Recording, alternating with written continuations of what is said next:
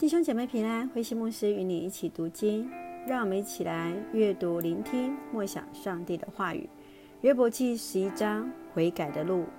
约伯记第十一章第一节，接着拿马人说法发言：这些荒谬的话，没有人回答吗？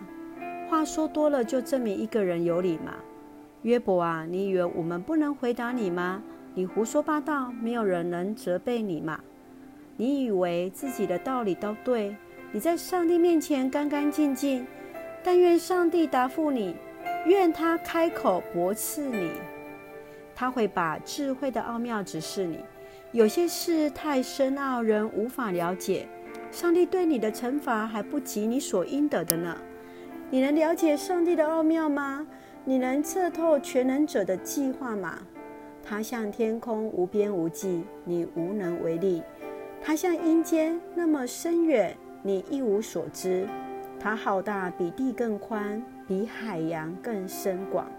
如果上帝要拘禁你、审判你，谁能阻止他呢？他知道谁是虚伪的人，他看清楚他们的恶行。野驴生来就会驯服吗？无知的人无法变成聪明。约伯啊，你要存心正直，你要寻求上帝。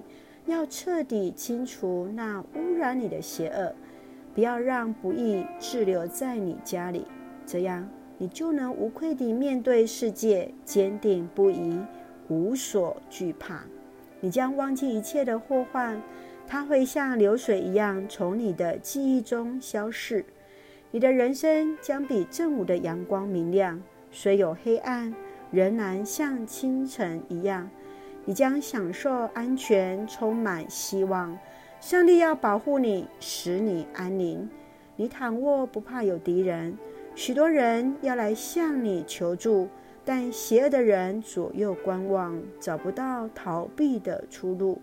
他们唯一的希望就是死的临到。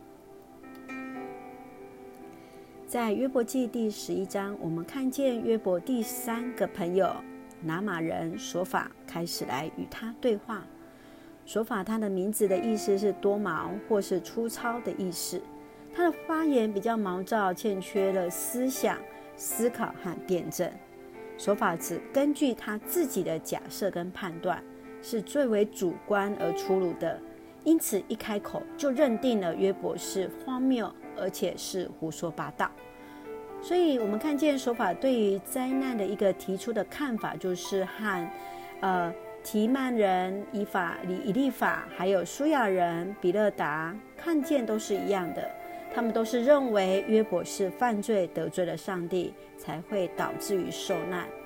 其实，在这个当中，我们看见约伯需要的是受安慰，而他们所看见的是约伯只能够悔改，才能够得到上帝的宽恕。让我们一起来看这段的经文。我们来看第七节。第七节这样说：“你能了解上帝的奥秘吗？你能测透全能者的计划吗？”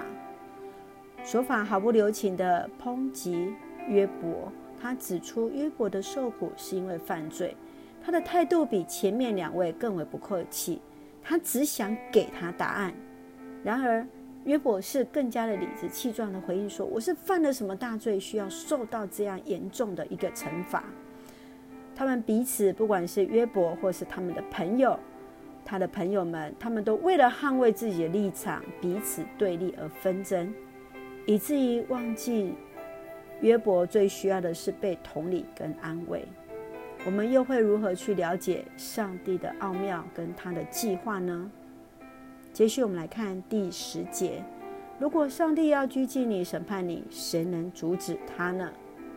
琐法一心只想劝约伯来悔改，他把上帝的话语当作一种令箭一样，其实内心反而对上帝是冷淡的。约伯所期待的是能够发自内心向上帝倾心吐意。想想，心地纯洁的人是要看见上帝的。我们如何成为那心思纯洁的人？是的，让我们从约伯和他的三个朋友的对话当中，让我们再一次思考，在这苦难当中，不管是受苦的这一方，或是安慰者，我们都可以彼此来学习。让我们再一次来看第十一章第十八节：你将想安全，充满希望，上帝要保护你，使你安宁。是的，借着所法的祝福的话语，愿上帝的平安、希望充满在我们当中。也记得，是的，上帝要保护我们，使我们得享安宁。让我们一起用这段经文来祷告。亲爱的天父上帝，谢谢你垂听我们的祷祷告，借由约伯和朋友的对话，教导我们要用心去听别人说话，用心去感受他们的心情，使我们得以欢乐的人同欢乐，与哀伤的人同哀伤，帮助我们洁净自己的眼光。